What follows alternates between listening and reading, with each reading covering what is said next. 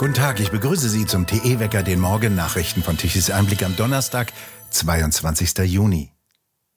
Auf das Auto der deutschen Winterrekord-Olympiasiegerin Claudia Pechstein haben Unbekannte einen Anschlag verübt. Das Auto stand auf dem privaten Grundstück der Eisschnellläuferin. Vermutlich habe ein Schuss die Fensterscheibe zersplittern lassen, wie der Lebensgefährte gegenüber Bild erklärte. Der erstattete Anzeige bei der Berliner Polizei. Pechstein hatte in ihrer Uniform der Bundespolizei einen Vortrag auf dem CDU-Parteikonvent am vergangenen Wochenende gehalten und dabei die Migrationspolitik kritisiert und dass zu wenige ausreisepflichtige Ausländer abgeschoben würden. Dies wurde von Linken und auch von Teilen der Union heftig kritisiert. Pechstein selbst befindet sich derzeit nicht in Berlin. Hier habe offenbar jemand bewusst auf ein von mir genutztes Auto geschossen, sagte sie. Sie sei erschüttert und entsetzt. Der nächste bedeutende Autozulieferer ist in wirtschaftlichen Schwierigkeiten. Der Autozulieferer Allgeier in Uhingen östlich von Stuttgart hat Insolvenzantrag gestellt. Das schwäbische Traditionsunternehmen, das 1906 gegründet wurde, gehörte früher dem ehemaligen Chef des Arbeitgeberverbandes Dieter Hund und wurde vor einem Jahr von einem chinesischen Zuliefergiganten übernommen. Die 1700 Mitarbeiter produzierten mit riesigen Pressen Blechteile unter anderem für Porsche. Das Amtsgericht Göppingen hat einen vorläufigen Insolvenzverwalter eingesetzt. Heute trifft der Bundesvorstand der Eisenbahn- und Verkehrsgewerkschaft EVG in Berlin zusammen und will das weitere Vorgehen in der Tarifauseinandersetzung mit der Deutschen Bahn beschließen. Gestern Abend scheiterten die Tarifverhandlungen zwischen der Bahn und der EVG. Vor allem die lange Laufzeit der Verträge von 27 Monaten sei zu lang, sowie die angebotene Lohnerhöhung zu niedrig, so die EVG. Es könne jetzt zu einem Schlichtungsverfahren kommen oder ansonsten könnte bei der Deutschen Bahn demnächst ein unbefristeter Streik drohen, heißt es. Rumänien wird der größte Erdgasproduzent in der EU werden. Der österreichische Öl-, Gas- und Chemiekonzern OMV hat für das lange verzögerte Erdgasförderprojekt Neptun Deep im Schwarzen Meer nun endgültig grünes Licht gegeben. Die Kosten für die Erschließung des riesigen Gasfeldes vor der Küste Rumäniens belaufen sich auf insgesamt rund 4 Milliarden Euro, teilte das Unternehmen am Mittwoch mit. Die Ausgaben teile man sich mit dem Partner, der staatlichen rumänischen Romgas. Das bereits 2012 entdeckte Feld vor der Küste Rumäniens soll über 100 Milliarden Kubikmeter Erdgas verfügen. Das erste Gas werde für 2027 erwartet. Das Vorhaben müsse noch von den rumänischen Behörden für Bodenschätze genehmigt werden. Die Förderstätte zählt zu den bedeutendsten in der Europäischen Union. Für die Erschließung sind zehn neue Bohrungen, drei Unterwasserproduktionssysteme und die dazugehörigen Leitungen, eine Offshore-Plattform, die Haupterdgasleitung zur Stadt Tuzla östlich von Bukarest sowie eine Erdgasmessstation notwendig.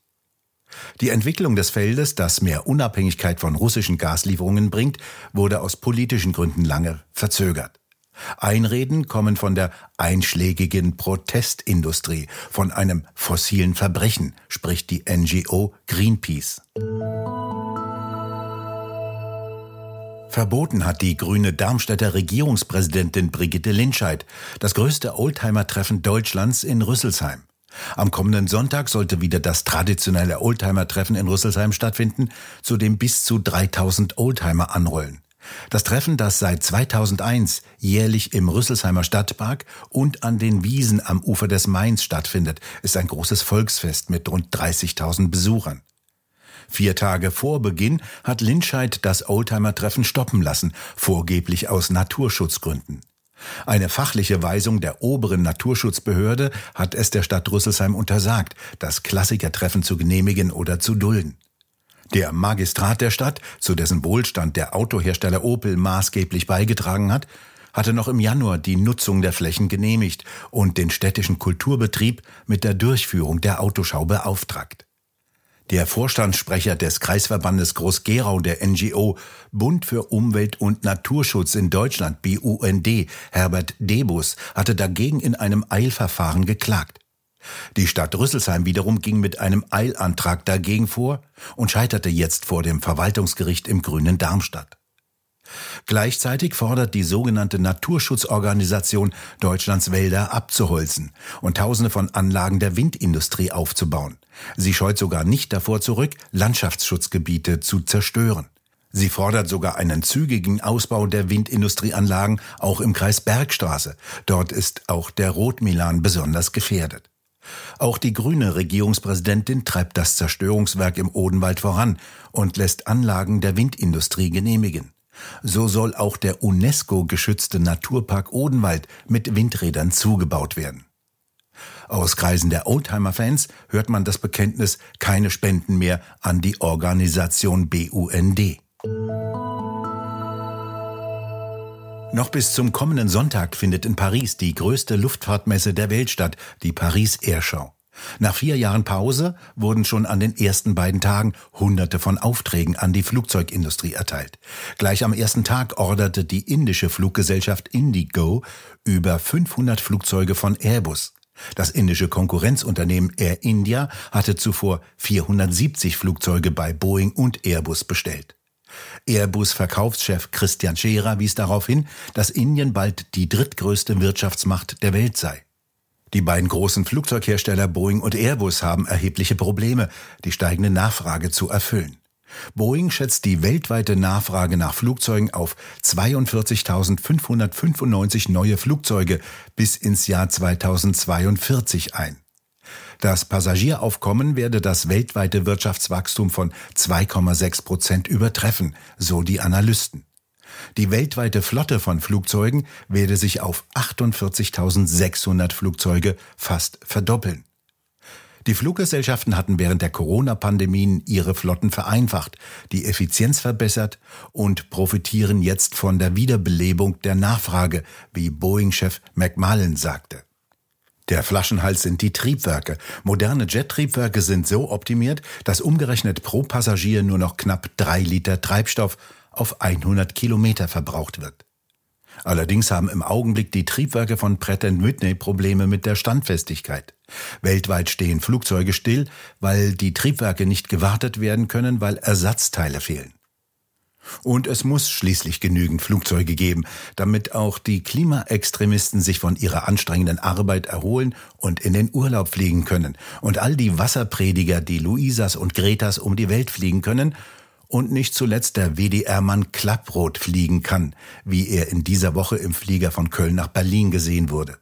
Der erzählt sonst bei der WDR-Sendung Hart aber fair etwas von der katastrophalen Klimawende und wie schrecklich doch das Fliegen ist. Heißer Sommer, eisiger Herbst. Über die sogenannte Fortschrittskoalition in Berlin diskutieren Frank Henkel und Maximilian Tichy mit Laila Mirso, Wolfgang Kerles und Marco Galina. Das Hauptproblem ist, dass diese Ampel gegen die Mehrheit der Bevölkerung regiert. Dass wir im Grunde eine Regierung haben, die nicht das abbildet, was an Debatte, an Streit in der Gesellschaft ja da wäre. Das sind ja große Themen. Die Leute haben wieder Angst vor Weltkrieg, es ist das Thema Klima, das völlig falsch angefasst wird von den regierenden Parteien. Es wird eine Prämisse gesetzt. Die Prämisse, nichts ist wichtiger als das Klima. Und wenn ich diese Prämisse setze, kann ich gar keine Debatte mehr führen. Das hat man jetzt bei dem Heizungsgesetz ja im Detail gesehen. Also das ist das Hauptproblem. Eine Regierung, die sich irgendwie durchwurstelt bis zur nächsten Wahl, auch nicht platzen wird, diese Koalition. Denn wenn sie platzt, werden alle drei Mitglieder äh, Schaden leiden beim Wähler. Sie werden aber auch so Schaden leiden, das ist ein Dilemma. Der nächste Bundeskanzler heißt mit Sicherheit nicht mehr Scholz. Müsste Olaf Scholz mehr Führung zeigen? Würde das im Zweifel reichen, um die Performance dieser Regierung äh, etwas äh, positiver darstellen zu lassen? Würde er mehr Führung zeigen, wäre er vielleicht gar nicht mehr Kanzler. Er kann sich nur durchwursteln. Das ist sozusagen das Geschäftsmodell. Er profitiert davon, dass die FDP im Grunde genommen Oppositionspartei in der Regierung sein will. Ein Ding, das nicht geht. Und äh, die Grünen im freien Fall, zu Recht, weil sie alles ideologisch sehen, weil sie am schlimmsten äh, die Grundlagen dieses Landes zerstören, die Grünen werden die einzigen sein, die an der Regierung bleiben. Das ist ja das Haupt, Sie fragten mich nach dem Hauptproblem, das gegen die Bevölkerung regieren ist das eine. Das andere ist, welchen Regierungswechsel stellen wir uns denn vor? Es wird in jeder denkbaren neuen Koalition, werden die Grünen mit am Kabinettstisch sitzen. Die vollständige Diskussion können Sie sich ab heute Abend unter dem Stichwort TE Talk auf der Webseite tichiseinblick.de ansehen.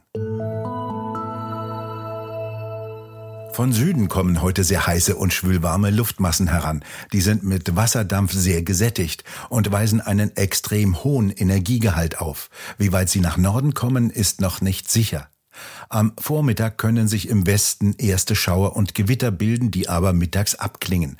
Ab dem Spätnachmittag können sich dann heftige Niederschläge mit Gewittern entwickeln, die sich örtlich zu extremen Starkregenereignissen heranbilden. Möglich sind sogar starke Superzellen mit Starkregen, Hagel und sogar mit Tornados.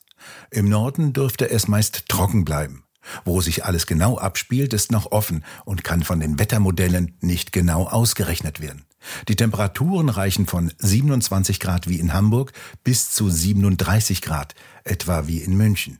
In der Mitte wie in Hannover bleiben die Temperaturen um die 24 Grad. Am Freitag werden die schwülwarmen Luftmassen abgezogen sein. Wir erleben einen rasanten Wetterwechsel. Es wird trocken und sonnig und die Temperaturen sinken durchschnittlich um 10 Grad. Und nun zum Energiewendewetterbericht von Tichys Einblick. Um 12 Uhr mittags gestern benötigte Deutschland die elektrische Leistung von 72 Gigawatt. Nur 30 Gigawatt konnten die Solaranlagen liefern. Zur Erinnerung, installiert sind bereits Solaranlagen mit einer elektrischen Leistung von 70 Gigawatt, wenn die Sonne scheint und keine Wolken den Himmel verdecken. Die reine Angabe, wie viel Leistung installiert ist, ist nur für Sonntagsreden nützlich, nicht dafür, wenn wir Strom haben wollen. Doch immerhin war mittags so viel elektrische Leistung da, dass der Strom mittags exportiert werden musste. Um 13 Uhr waren es 6 Gigawatt. Ab dem Spätnachmittag jedoch mussten wieder erhebliche Mengen Strom importiert werden. Immerhin war der Preis mit 94 Euro pro Megawattstunde um 13 Uhr nicht negativ. Das bedeutet, dass Deutschland seine Nachbarn nicht noch dafür bezahlen musste, damit die den Strom überhaupt abnehmen wollten. Als Deutschland abends wieder importieren musste, schoss der Preis pro Megawattstunde auf 190 Euro hoch.